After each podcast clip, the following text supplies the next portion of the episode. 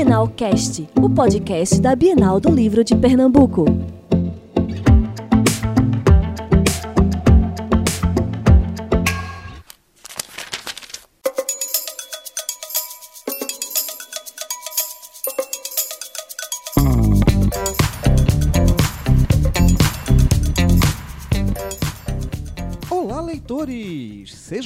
Bem-vindos ao Bienalcast, o podcast da Bienal do Livro de Pernambuco, numa iniciativa da Companhia de Eventos em parceria com o site olaparatodos.com.br.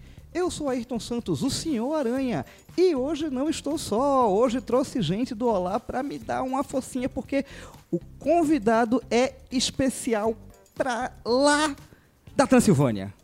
Cara, eu- a, piada veio vindo, foi, foi infame. A piada. Eu sei, a piada foi infame, eu sei. Mas muito oportuna, muito oportuna. Não, Eu, eu me pergunto, eu me pergunto o tipo de piada que o pobre do André não é acostumado a ouvir, pelo amor de Deus. Mas vamos embora. Eu quero apresentar a todos, dê uma salva de palmas para Malca Lima do Olá, para todos Malca dá seu oi. Olá! Cheguei para acompanhar hoje o Senhor Aranha nesta gravação maravilhosa. Parei. E não percamos mais tempo, estamos com ninguém mais, ninguém menos que André Bianco. André, meu querido, grandíssimo prazer estar batendo esse papo contigo. O microfone é teu, vou passar para Malca tietar até ver onde ela aguenta. Mas como o, como o host dessa bagaça, deixa eu começar fazendo as honras. Cara, conta um pouquinho da tua história pra gente. Bem, é, é, sou um escritor de Osasco, costumo res- re- resumir assim, né? E escrevo terror, fantasia, desde 2000. 2000 é quando eu publiquei meu primeiro livro, na verdade, né? E quando ainda não se encontravam aí é, livros de terror, de vampiros, de lobisomens escrito, escritos por autores nacionais, né? Foi é uma luta conseguir convencer aí as editoras a publicar André Bianco, mas perseverando, fui lá, fui em frente. Uma coisa interessante que fica inclusive de incentivo para os, os escritores mais jovens, é coisa que, graças a Deus, a internet facilitou muito, hoje em dia está mais fácil, mas eu dei uma, é, passei o olho por aí que tua primeira tiragem de livros foi com teu FGTS, é verdade? É verdade, é verdade. Foi de teu bolso, meter, foi cara e coragem. Cara e coragem. E eu e põe coragem nisso aí, né? Até audácia, porque a gente come... eu, eu- eu tinha escrito em 98 O Senhor da Chuva, que é uma história de anjos e demônios, e o protagonista é um traficante que tem um anjo dentro. Daí eu falei, pô, que editora não vai querer publicar isso aí, né? Aí eu- choveu carta de não, não quero, não, não quero. Eu falei, caramba. Aí inventei uma história de vampiros, o 7, que ficou famosíssimo em 99. Escrevi o 7 em três meses, assim, pegando fogo. Mas nenhuma editora quis publicar também. Aí eu fui direto numa gráfica, fiz um orçamento e era tipo, grana de hoje, 24 mil reais, mil exemplares. Não tinha, né? Eu eh, era recém-casado, morava no fundo da casa da minha mãe ainda. Primeira, com a minha primeira neném, tenho três meninas hoje. Pô, como publicar esse livro? Vou guardar um pouquinho todo mês. Mas aí aconteceu isso, né? Aque- Aquele ditado é real. Alegria de pobre dura pouco. mesmo. Três meses depois de eu começar a guardar a grana, fui demitido e peguei aí a, a grana do, do fundo de garantia e voltei com 200 reais no bolso para cuidar da minha família e mil livros encomendados aí. E esses mil livros foram assim, evaporaram. Já foi uma legião de fãs que já veio com os sete e pedidos para sair o sétimo. pedidos para sair o sétimo. Ficaram assim alucinados. Foi uma coisa assim impressionante, né? Tipo, várias livrarias que eu coloquei o sete é, naquele fevereiro de 2000. é, chegava a semana que eles puxavam um relatório e falavam, André, ó, o livro mais vendido nessa semana foi o seu. Tipo, concorrendo com qualquer outro livro que você pudesse imaginar lá em, em 2000 e tipo, eles falavam assim, tá vendendo muito o seu livro. E, e aí uma editora que tinha uma livraria começou aí a, a publicar o set, que foi a Novo Século, né? E a partir daí, é, aquela, aquele momento de tiete, de fã. De onde surgiu a ideia para a cidade de amarração? Que é uma curiosidade que eu tenho, foi baseado uhum. exatamente em que cidade? Qual foi a inspiração para criar aquela cidade que ficou assim, maravilhosa? É, é, é curioso porque em 99, quando eu estava escrevendo o set, não tinha essa coisa de ah, entra no Google Maps aí e tem aquele negócio que você pega na cabeça do, do, do carinha lá, joga no meio da rua e sai andando pelas cidades. Não tinha, não tinha essa facilidade, né? E Amarração foi uma cidade totalmente imaginada. Eu só imaginei a, o litoral do Rio Grande do Sul, era um lugar que eu queria que a história começasse. E fui encadeando uma coisa com a outra, de acordo com, com os personagens e o enredo da história. E muita gente pergunta onde é essa cidade, quero conhecer essa praia e tal, e não existe, né? Eu coloquei ela na minha lista de lugares para conhecer quando lugares eu li o livro. Aí foi assim, é uma cidade imaginária. Eu não, tudo bem, eu vou, eu vou perto. Eu vou, né? eu vou no litoral ali conhecer pelo menos. E a questão dos personagens dos sete, que eles ficaram icônicos, o sétimo principalmente, né? Tanto que ele veio uhum. puxando toda a outra gama de livros. Tem algum, algum ponto específico de inspiração ou tu pegou realmente que é, fala que é muito fã de, dos livros da Anne Rice? Que é. Uhum. A gente achou por aí, a gente, a gente, deu aquela investigada. Vai, vai dando aquela. Das crônicas vampirescas. Teve um ponto que veio daí? Olha, na real, é, é um ponto de oposição a Anne Rice, né? Por quê? Porque eu cometi a besteira de. Ah, vou escrever o set. Tava bombando Anne Rice. Eu falei, não vou ler nada de Anne Rice agora, para não me contaminar. Mas antes tivesse me contaminado, porque é uma escritora incrível. A, a literatura dela, as crônicas vampirescas são é, deliciosas, é, é uma saga gostosa de acompanhar. E, mas eu me segurei um tempo é, para não para não ler, justamente para que o meu livro não tivesse nada a ver com que o, com o universo que ela criou ou com a poética dela, com a forma dela escrever, né? E o que pouca gente sabe que quem mais me deu inspiração para escrever, quando começa a rastrear, são lá atrás os clássicos como é, Henry James, Victor Hugo, Alexandre Dumas, Agatha Christie. Aí depois vieram os do terror, né? E os do mistério, o inexplicável, assim.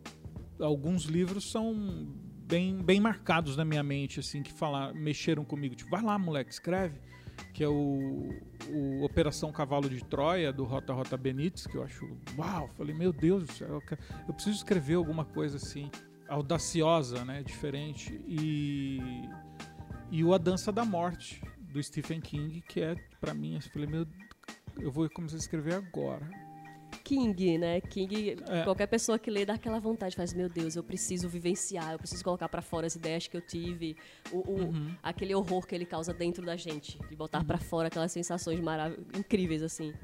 É, agora, assim, eu tenho uma, aquela curiosidade que tu foi pro lado de livros infantis. Tu tem um, uma gama de livros infantis também lançados que são Sim. muito fofinhos. Os ilustradores estão de parabéns. É maravilhoso. O Santos, né? É um, é um ilustrador só, ele é maravilhoso. Muito bom mesmo.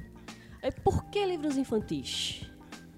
Porque eu sou um Penny Dreadful, um escritor que vive de escrever e que ganha dinheiro com cada página lida e, e, e, o Penny Dreadful é isso, cada página suada, difícil e escrever tem uma coisa que vale mais do que o dinheiro, é uma troca com o tempo. Quando você decide o que você vai escrever, você está trocando as suas horas para produzir aquilo ali. Então eu só escrevo aquilo pelo que eu estou apaixonado. E de repente me deu vontade de escrever uma série de livros infantis, né? E mas eu me desafiei a ser Penny Dreadful igual eu sou na, na ficção para adulto, a ficção adolescente, enfim. É, quem me lê é uma faixa ampla, né? Começa aí dos 14 aos 40 e poucos anos, são pessoas assim amam o terror, né? Foi até um, uma surpresa para mim que tanta gente quisesse ler terror escrito por brasileiros. Mas eu tive essa ideia da série Meu Querido Monstrinho e eu queria ver se eu conseguia ser um escritor infantil também. E foi muito difícil, sabe? É, é muito. É, você sintonizar esse canal da criança, a criança que você era, a criança com quem você quer se comunicar, é, foi um desafio, foi gostoso. Também a dificuldade de trabalhar temas de horror, puxar monstrinhos e trazer o lado realmente mais agradável para uma criança ler. Uhum. Para ela ver aquilo e fazer: olha, ele não é tão assustador assim. É, é, é uma história. No final a gente vê que é uma história fofa de um menino tímido que é apaixonado por uma garota e o, o, o maior monstro dele é esse, não consegue falar para ela que, que gosta dela. A questão que, além de livros infantis, além de toda a gama de, de livros, tudo isso, também tivemos roteiros, tivemos uhum. curtas, tivemos é, pilotos para TV. Uhum. Tem planejamento de continuar com esse processo? De, assim, tem fãs que pedem muito, que rolou em 2008, boatos de que teria conteúdo dos sete e de sétimo uhum. para as telonas. Então, tem ainda esse plano? Tem, eu sou multiplataforma, né? Os autores hoje em dia precisam ser é, storytellers, né? Você tem que ser mais que escritor hoje. Isso não é uma provocação é, do mal, isso é na real um, um conselho, né? Porque ao mesmo tempo que eu escrevo, eu tenho que estar tá nas redes sociais lá promovendo o meu trabalho, falando onde eu tô, meus eventos. Quem viu, já postei no Instagram. 5 da manhã tinha uma foto minha embarcando para cá, para o Recife. E tem que narrar em diversas plataformas. Mas eu tive o prazer né, de fazer um piloto de seriado, que foi o Turno da Noite, dirigi, escrevi Ficou incrível, maravilhoso a produção fotográfica, o acabamento, a edição, o som, mas o roteiro ficou uma porcaria, uma bela de uma bosta mesmo assim. Porque eu não entendia, né? Porque eu coloquei, quando aquilo saiu para o YouTube, eu falei, pronto, agora vai ter milhões de views, né? Tipo, é, eu tinha oferecido, a gente fala, faz um, um roadshow, né? Mostra para os principais players. Uns falam, ah, quero, mas não tenho grana para produzir assim, assim como você fez. Outros, não, não quero. E aí eu fui querer entender e postei no YouTube falando, vai ter milhões de views, alguém vai querer. Pô, não deu 10 mil views direito, assim, o primeiro episódio, assim, na, na primeira semana. Eu falei, não é possível, né? Eu fui fazer uma análise de tudo isso, pensei, né? Pô, tá incrível, tá lindo, a produção não fica devendo nada a uma produção estrangeira tal. É, inclusive o feedback dessa parte técnica da, das TVs era de que estava muito, muito bem feito. Mas aí eu reparei que o problema era comigo mesmo. O roteiro estava uma droga, gente. Tava chato. E aí eu fui estudar dramaturgia, fui estudar roteiro. E casou com essa mesma época de eu ser contratado da Rede Globo por causa do turno da noite. É curioso, né? Eles é, viram ali no turno da noite uma, uma promessa, assim, porque tinha um fandom, justamente os leitores tudo pedindo, todo mundo querendo, né? E, e, e fiquei por lá por quase cinco anos, produzindo, escrevendo é, materiais que, sei lá, uma hora pode ser que apareça aí. Mas tem muito, muito leitor pedindo, eu continuo escrevendo roteiros, são um obcecado por dramaturgia, esse é, é, legal quando a gente quebra a cara, porque a gente, e quer entender, né? Quando você não se sente assim o, o dono do mundo e da razão, fala, ah, os, os meus leitores não me entenderam na, no audiovisual. Não, é que o, escrever literatura é uma das formas mais livres de você se expressar. Já escrever dramaturgia, teatro, série, longa-metragem, desenho animado, tem toda uma técnica por baixo, assim, e já começa no mundo plural, porque não é só você que decide as coisas. A história é sua, você vai fazer. Por isso que muita gente fica assim: ah, mas o livro, a adaptação de Game of Thrones, visto o livro do. a poxa vida, não sei o que e tal, é, não é a mesma. É porque simplesmente não dá, né? Quando você vai pra TV, você tem tempo. Quando a gente está trabalhando com as palavras e literatura, e se for ainda publicar digitalmente, você não tem trava. Você pode escrever um livro de 5 mil páginas e está tudo bem. Agora, se você vai imprimir, não pode ter 5 mil páginas. Já começa aí, porque tudo bem, a editora pode estar falando, ah, é o André Bianco, as pessoas vão comprar esse livro de 5 mil páginas. Mas daí eles já vão começar a pensar: como que eu vou entregar um livro de 5 mil? Quanto pesa um livro de 5 mil páginas? Aí você já vem para um mundo que eh, do, do palpável, do real. Então, por isso que editoras amam livros de 250 páginas. Eles amam, porque o frete é mais barato e tal. Aí quando a gente vai para o mundo do, do audiovisual, aí já é uma equipe imensa que está ali que é desde o diretor, da produção executiva, do figurinista, do diretor de arte, do diretor de som, como é que vai ser, como vai ser a caracterização, é... e o orçamento. O diretor executivo é o mais chato de todos, porque o produtor executivo fala quanto você pode gastar ou não em cada cena, quanto vai custar ou não cada cena.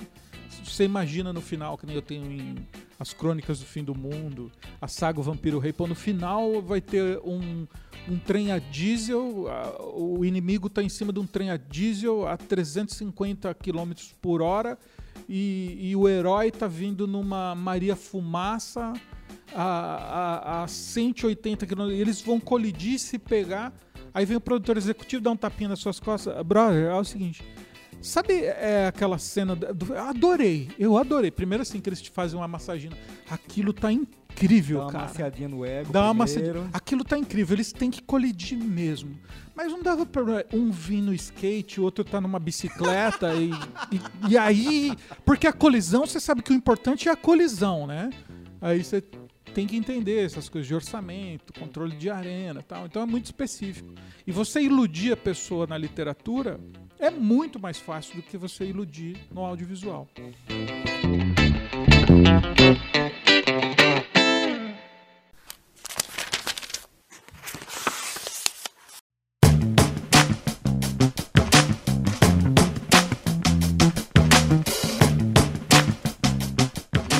Segredo para ninguém que os vampiros apaixonam todo tipo de consumidor, desde o livro, quadrinhos, cinema, TV, games.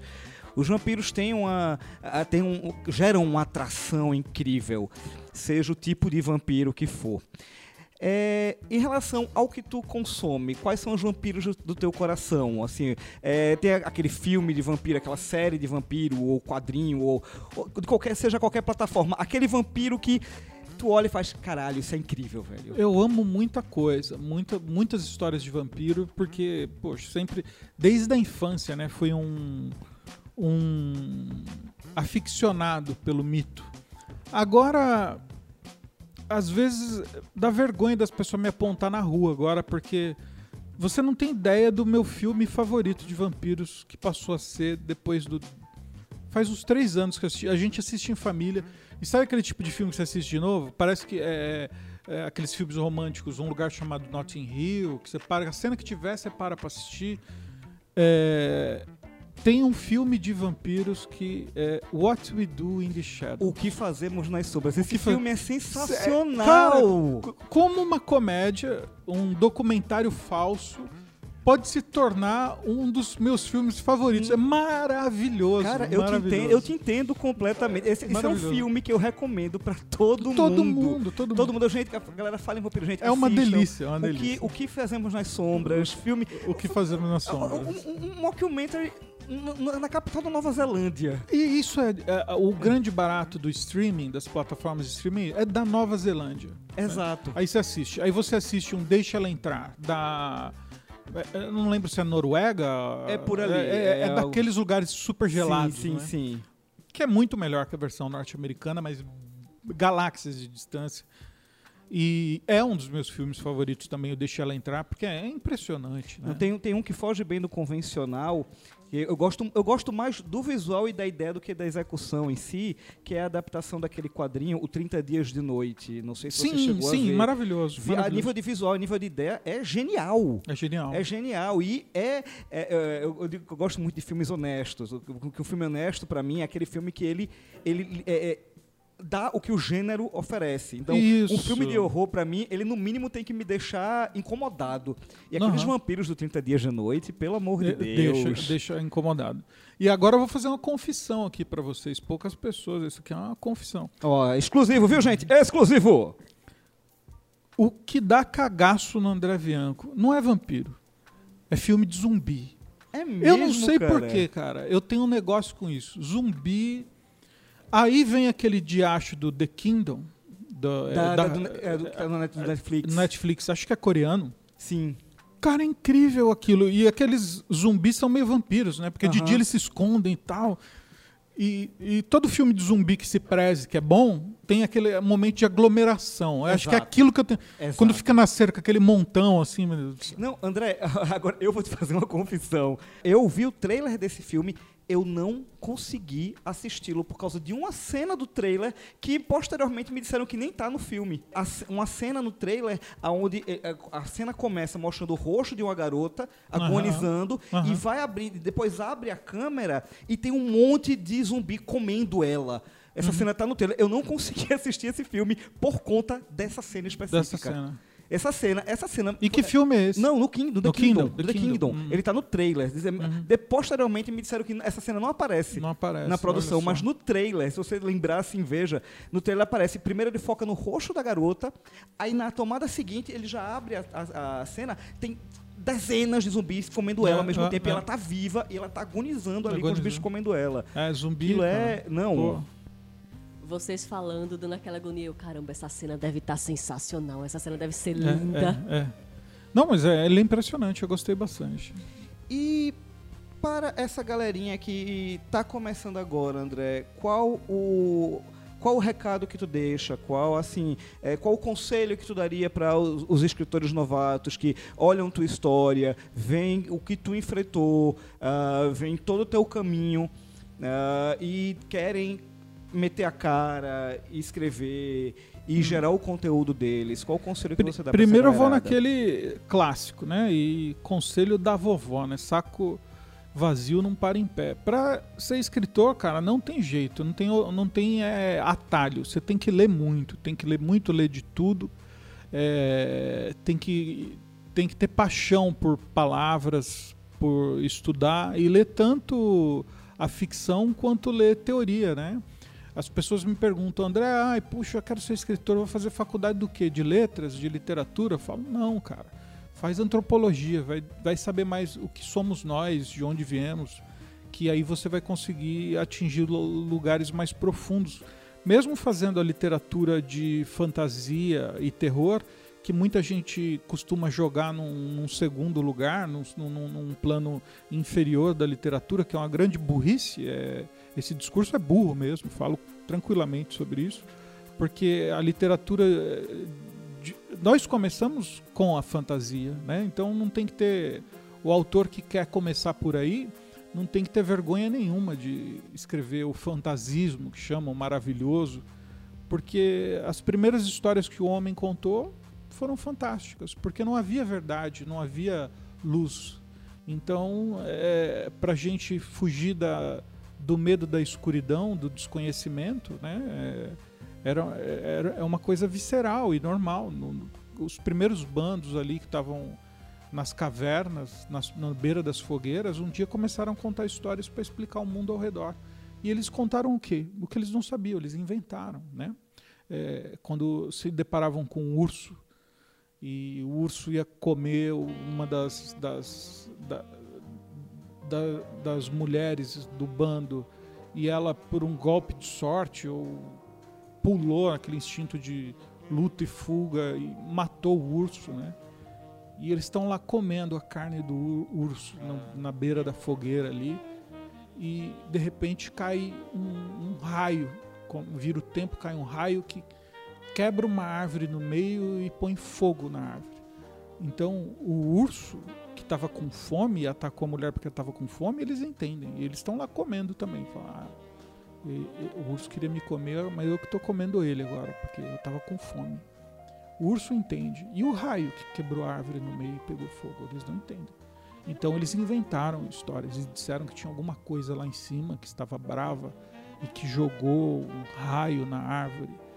E, e no outro dia eles juntaram frutos e ofertaram para essa entidade que eles criaram, só que não sabiam que tem todo um bioma, todo um, sistema atmosférico que vai funcionar. E veio um dia belo e bonito e luminoso e falaram: Ah, então é isso. Quando ele estiver bravo, a gente oferece alguma coisa.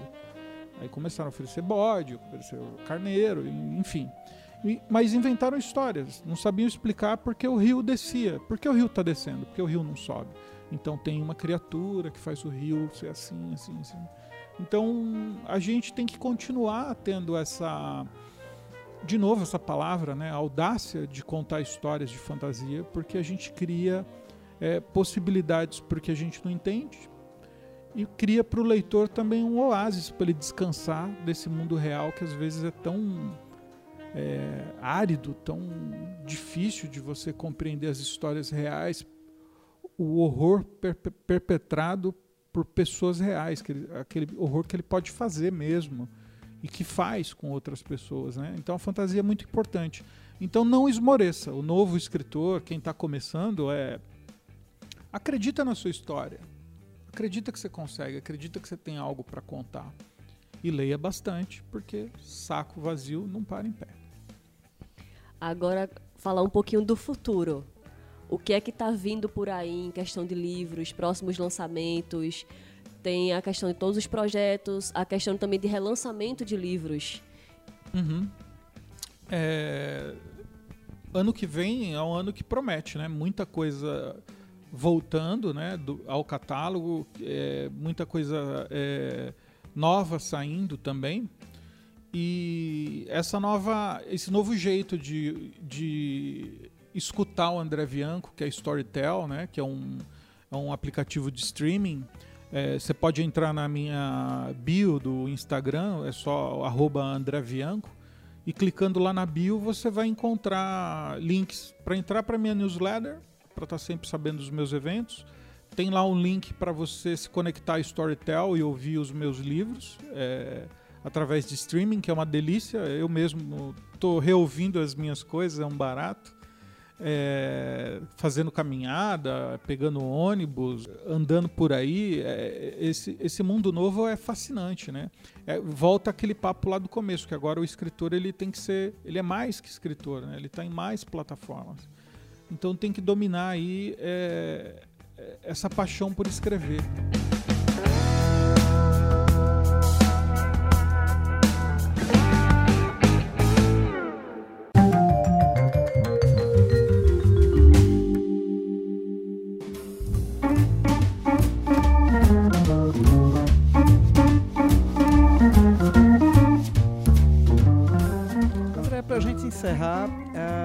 Vou te cobrar um tributo que eu costumo cobrar de todos Sim. os nossos convidados aqui no Bienalcast, que é pedir uma indicação tua, uma indicação de um livro para nossos leitores. Por gentileza, o microfone é teu. Um, um livro. Qualquer. Qualquer. Qualquer. Qualquer indicação sua é válida. Olha, Bando de Pardais é um, é um livro que eu indico para quem quiser ouvir. E se a gente for ficar falando disso, nós vamos até amanhã. e Fim da Infância também é outra indicação que eu vou deixar aqui hoje.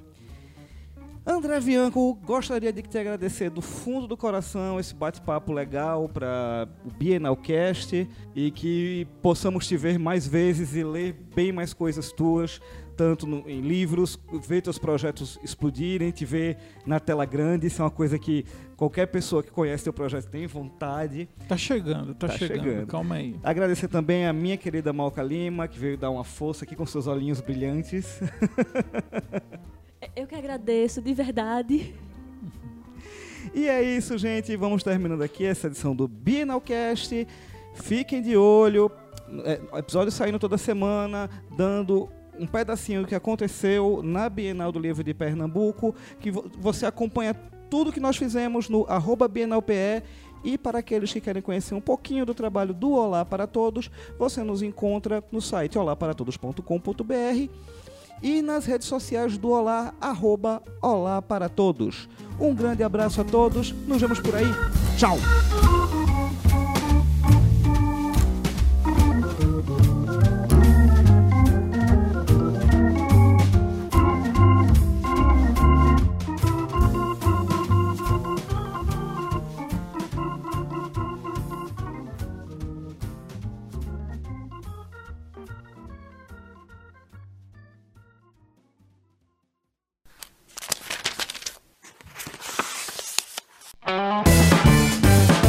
Podcast é uma produção Olar Podcasts.